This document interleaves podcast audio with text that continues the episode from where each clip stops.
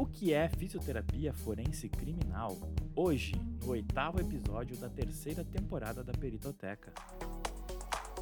Está começando agora mais um episódio da Peritoteca, com Douglas Garcia e Tiago Marquesi.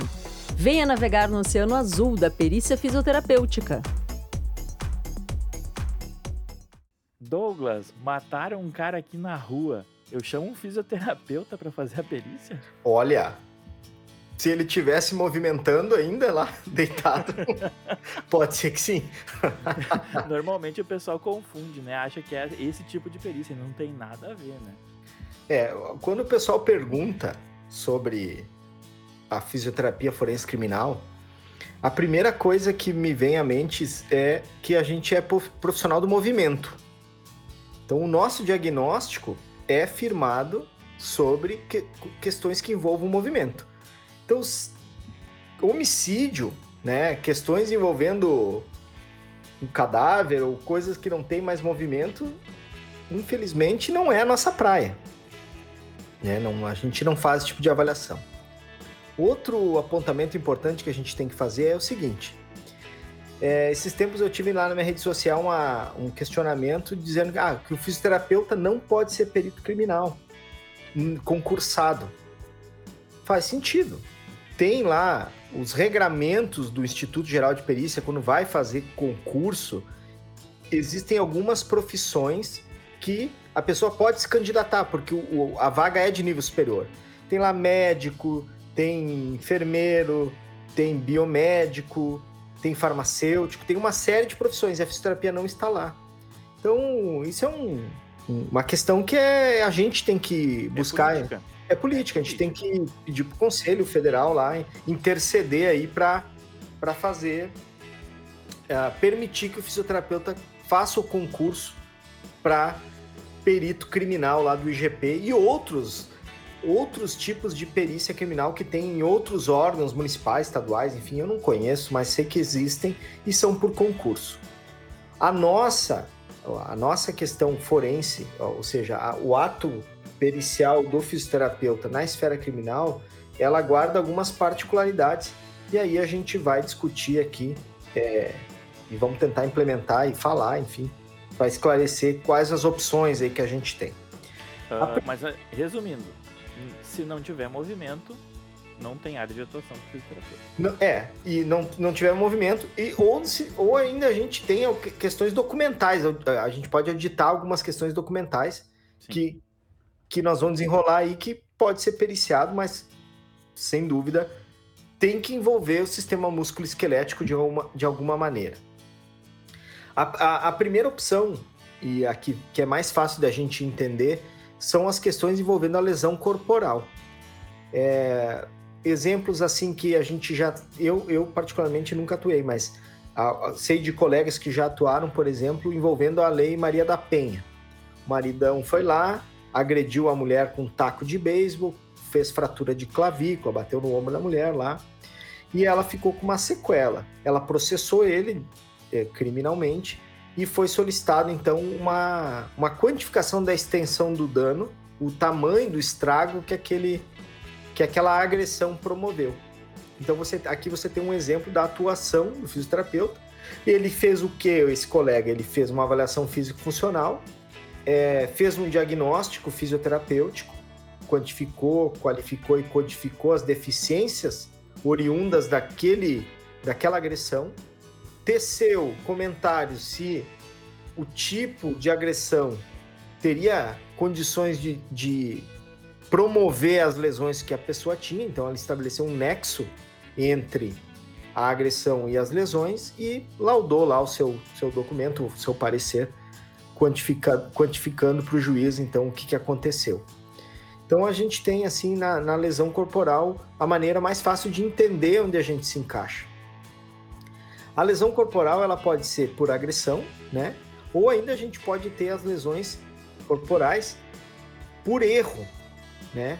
Erro médico, ou erro fisioterapêutico, ou erro do quiropraxista, ou erro do osteopata, ou erro do esteticista, ou do massagista. Ou do massagista. Ou do... Aqui na minha região, no Rio Grande do Sul, a gente tem os Justa Ossi, que os caras que botam o osso no lugar, já dá uns estalidos aí, bota os ossos. de osso. Arrumador de osso.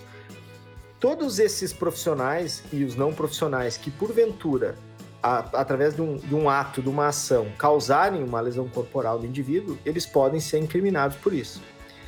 É, uma questão que sempre me perguntam, ah, mas o fisioterapeuta pode avaliar um erro médico? Pode. Como é que ele vai fazer isso? Ele, ele talvez não vá descrever os erros baseado nele mesmo, ou na, na opinião dele pessoal, porque não é a mesma área de atuação do, do médico, né? Mas a, a condução de um relatório, de um parecer de erro médico, ele vai se dar através de pesquisa exploratória. E isso é plenamente fácil de um fisioterapeuta fazer. Até, até porque se o, o erro foi uma, uma, cirurgia resultou uma incapacidade na pessoa, a, o erro foi da, o erro foi cirúrgico, foi do, do profissional médico, mas quem vai avaliar vai ser o fisioterapeuta, né? Quem pode avaliar, perdão. Exatamente. E aí o que, que vai acontecer? A pesquisa exploratória, ela vai ser uma comparação. Olha, o procedimento deveria ter sido feito desta maneira e ele não aconteceu dessa maneira. Foi feito baseado desta, deste jeito. E o resultado foi esse. Então, por exemplo, assim, que eu já participei é, de processos envolvendo supostos erros médicos. Um aconteceu do paciente sofreu um acidente de trânsito, ele teve uma fratura de fêmur, foi levado ao hospital e ele ficou 18 horas numa maca esperando atendimento, né? E durante esse, esse tempo de espera, que foi muito acima do, do preconizado pelos protocolos, ele fez uma trombose, porque o fêmur é um osso muito gorduroso, soltou uns trombos de gordura, esse trombo trancou ali, no, na, no, não me lembro se foi na carótida, né, que foi, e o paciente veio a ter um, um, um AVC. E teve, teve trombose, teve parada e passou mal. E esse cara que era sa saudável ficou em estado vegetativo. Recuper salvaram ele, recuperaram ele, mas enfim, ele ficou em estado vegetativo. E aí, o, a família processou o hospital, processou o a prefeitura, porque era um, um hospital municipal. Enfim, teve uma, uma galera aí que foi, foi processada em virtude deste erro. E o parecer uh, fisioterapêutico foi nesse sentido, de que o, os eventos que levaram a sequelas foram por erros de procedimento que foram, uh, foram digamos assim, é, inadequados e não alinhados o que a literatura preconiza. É, então, esse é um, um, um erro que aconteceu e que eu participei. E o outro que eu, que eu participei também que foi um, um procedimento realizado no quarto. O paciente teve uma um, um edema de pericárdio, ele teve uma coleção líquida entre o coração, pericárdio pulmão nessa região. E uh, o procedimento seria levar o paciente para o bloco e monitorar o paciente, enfim, para fazer essa punção de pericárdio. Só que a gente não sabe se foi o que, que aconteceu. Essa punção foi realizada no quarto e durante a punção o paciente teve uma parada e veio ficar em estado vegetativo e depois, tipo, enquanto o processo estava rolando, o paciente veio a falecer na sequência. E aí, então, o que, a gente fez? Uma pesquisa exploratória. Eu, uh, eu não conhecia os procedimentos da punção de pericárdio, encontrei diversas literaturas que mostravam que este procedimento não deve ser feito, não, não é recomendado a nível ambulatorial, a não ser que tenha algumas, algumas exigências lá. É, tem algumas condicionantes que não, que não eram a necessidade, porque o paciente estava bem, teria como levar, o hospital tem estrutura, poderia ter sido levado para o bloco enfim, não foi feito. Não se sabe por quê. E o paciente, enfim, ficou sequelado nesse sentido aí. Então, são participações que a gente pode fazer, além desses do. Aqui a gente está dando o exemplo de erro médico, mas tem o erro fisioterapêutico também, né? O paciente que foi queimado, né, com, com o procedimento, ou foi feita uma manipulação de uma vértebra de maneira equivocada e gerar fratura. Né? Eu já participei de, de, de processo que o colega queimou o paciente, né? Fez uma queimadura. Cavitou. E, isso. Não, esse foi com infra, né? Esqueceu o idoso lá no, Nossa. no infra e queimou as costas violentamente do paciente. O paciente já com uma baixa sensibilidade, Sim. ficou lá na- atirado no infra, torrando, torrou mesmo. E aí a família, né, enfim, cobrou tudo que tinha direito da clínica. Foi a clínica processada, né, óbvio. Então, eh, os curativos, as pomadas, os atendimentos, a, a lesão, ah, o dano moral do paciente ter sofrido. E o responsável técnico da, da clínica foi, foi intimado e foi, foi, foi sofreu processo ético disciplinar, né? Enfim, pelo, pelo erro. E vai acontecendo nessa, nessa sequência aí os erros profissionais aí eh, fisioterapêuticos. Você está ouvindo o melhor podcast sobre perícia fisioterapêutica do Brasil, Peritoteca. Além de do esse tipo de situação, nós temos ainda os crimes é, de relação de consumo, que são aqueles que são abrigados pelo Código de Processo Civil. Nesse sentido, é a prestação de serviço inadequada. E aí a gente tem os casos aí de, de estética, principalmente, de procedimentos mal realizados, que vem o paciente sofrer alguma, algum efeito colateral, né, uma queimadura, uma deformidade, sei lá, enfim, um, um problema, um, um, alguma deficiência na pele aí por, por erro, né?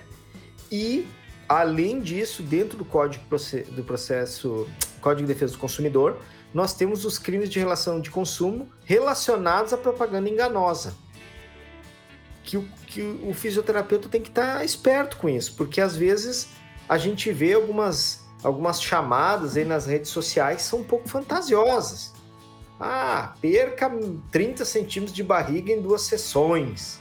Sessão de cinema. Sessão não, sessão não, sessão vai, vai pro cinema emagrecer. então, assim. E aí, cara, os crimes de relação de consumo eles se, se estabelecem nessa propaganda enganosa, né?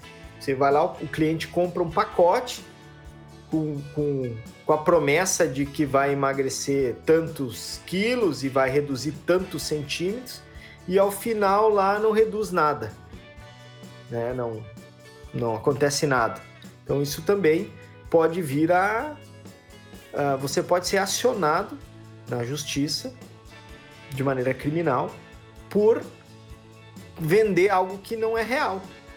E aí o, aí o que vai acontecer? O juiz vai uh, pode nomear um perito fisioterapeuta e fazer alguns, algumas perguntas do tipo, olha, esse tratamento vendido a esta pessoa poderia resultar nesse nessa solução que ele diz que, que podia? Sim ou não, né? E aí a, acontece com muita frequência. A gente tem visto isso não só com fisioterapeutas, mas com esteticistas, né? O pessoal aí promete mundos e fundos uh, em relação a tratamentos que depois não se confirmam. Né? Chega lá no final, não se confirma, acaba sendo uma propaganda enganosa. O cliente, ele pode, ele tem direito de pedir o dinheiro de volta ou ele pode pedir a solução que tu prometeu, né? E daí? E daí? Como é que faz? Como é que faz? Né? Eu, esse negócio do Código de Defesa do Consumidor é muito sério. Eu tava lembrando, antes do episódio aqui, que tem um caso emblemático aí do, da, da Hyundai do Brasil, que, que ela anunciou o Veloster, aquele carro que ele viria 2.0 turbo, super carro, e o pessoal pagou na frente o ágil, pagou a entrada, tudo, e eles, quando resolveram importar por causa dos impostos, trouxeram ele com motor downsize lá, tipo 1.6, né? E teve um indivíduo que muitos, muitos compradores pediram dinheiro de volta com juros de correção, né? Não, eu quero meu dinheiro de volta porque esse carro eu não quero. Mas teve um cara que disse, eu quero o carro. Não quero meu dinheiro de volta, eu quero aquele carro que eu comprei. Da promoção aquele carro. Ele botou lançamento, não o lançamento, ele queria aquele. depois a Hyundai perdeu o processo, teve que importar dos Estados Unidos o modelo Veloster, aquele 2.0. Tem o único que está no Brasil rodando aí é o. É aquele lá. É aquele lá. Então... Os, outros, os outros são os Lerdoster. Exatamente, Lentoster. É. então, assim, cara, se tem uma coisa que no Brasil é respeitado e é forte, é o Código de Defesa do Consumidor. O Código de Defesa do Consumidor, ele é muito forte aqui no Brasil. Então, fiquem espertos aí com essa, essa relação aí do, do, do Código de Defesa do Consumidor. O, os outros tipos de crime que a gente pode atuar são os crimes contra a saúde pública. E aí, nesse contexto, nós temos aí uh, o exemplo que eu tenho, que eu tinha para contar, que eu não participei e ouvi do professor Ricardo Wallace, era o uso de é, como é que se diz, do, de, de, insumos no tratamento fisioterapêutico vencidos. vencidos. Então lá o gel de ultrassom vencido, o creme de massagem lá vencido, insumos aí da clínica do dia a dia que a pessoa aplicava nos pacientes é, de maneira inadvertida e vencida. E aí isso é crime. É crime contra a saúde pública. São várias pessoas que são submetidas àquele tratamento com aquele problema nos, nos, nos cremes e tudo mais. E por último, agora, é, eu tive um aluno, é, vou, vou falar o nome dele, Dr. Ricardo Guedes, eu tive um aluno CZP lá, que a especialidade dele é, e a clínica e tudo que ele faz é trabalhar com órteses e próteses. Ele só faz isso e até ele entrou no CZP porque ele precisa laudar os pacientes, fazer pareceres sobre quais próteses, quais órteses ele, esse paciente é, precisa naquela condição, naquele coto e tudo mais. Aí ele me contou o seguinte, que teve situações é, que envolveram a, a licitações de próteses, onde a prefeitura lá ou, enfim, o Estado licitou uma prótese padrão A, ou seja, uma, uma prótese top, licitou lá 5, 6, 7, 10 próteses para pessoas, né? E depois da licitação passada, que passou e a empresa X venceu, a empresa X entregou um, um produto categoria E, muito inferior àquele licitado. Então isso é uma fraude, um crime é, contra a saúde pública e contra o município, e contra o Estado e contra o, o, o, o erário público.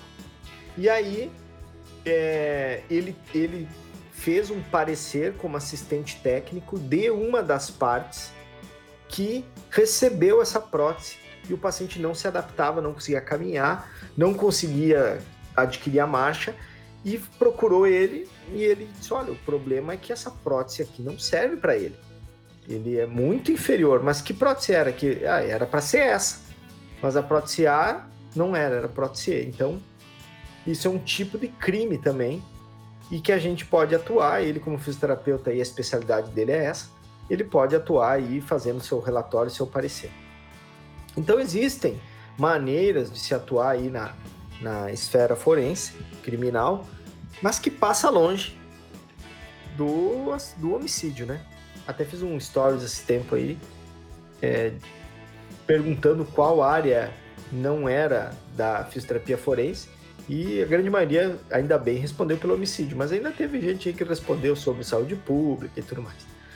Mas a gente pode atuar forte, temos profissionais que, que estão atuando aí, principalmente no erro estético, tem crescido muito essa, esse erro, muita estética, né? Muito. muito é, agora, o, o, eu acho que dentro da fisioterapia nós temos aquelas ondas, né? Teve aquela onda do Pilates, né? Que continua, né? Tem bastante, mas agora na, estamos aqui em 2021, abril de 2021, nós estamos na onda do, do dermato funcional, né? Tem muito. E agora, com a liberação de injetáveis e outros procedimentos mais invasivos, nós teremos mais erros, né? Até porque, né, o pessoal costuma não se dedicar a aprender a fazer e sair e sai fazendo. Não se capacita, né? Não se capacita, é isso aí. Acaba que o cara acha porque, não, sou fisioterapeuta, tô habilitado, posso fazer. É que nem na perícia, né? Mesma coisa.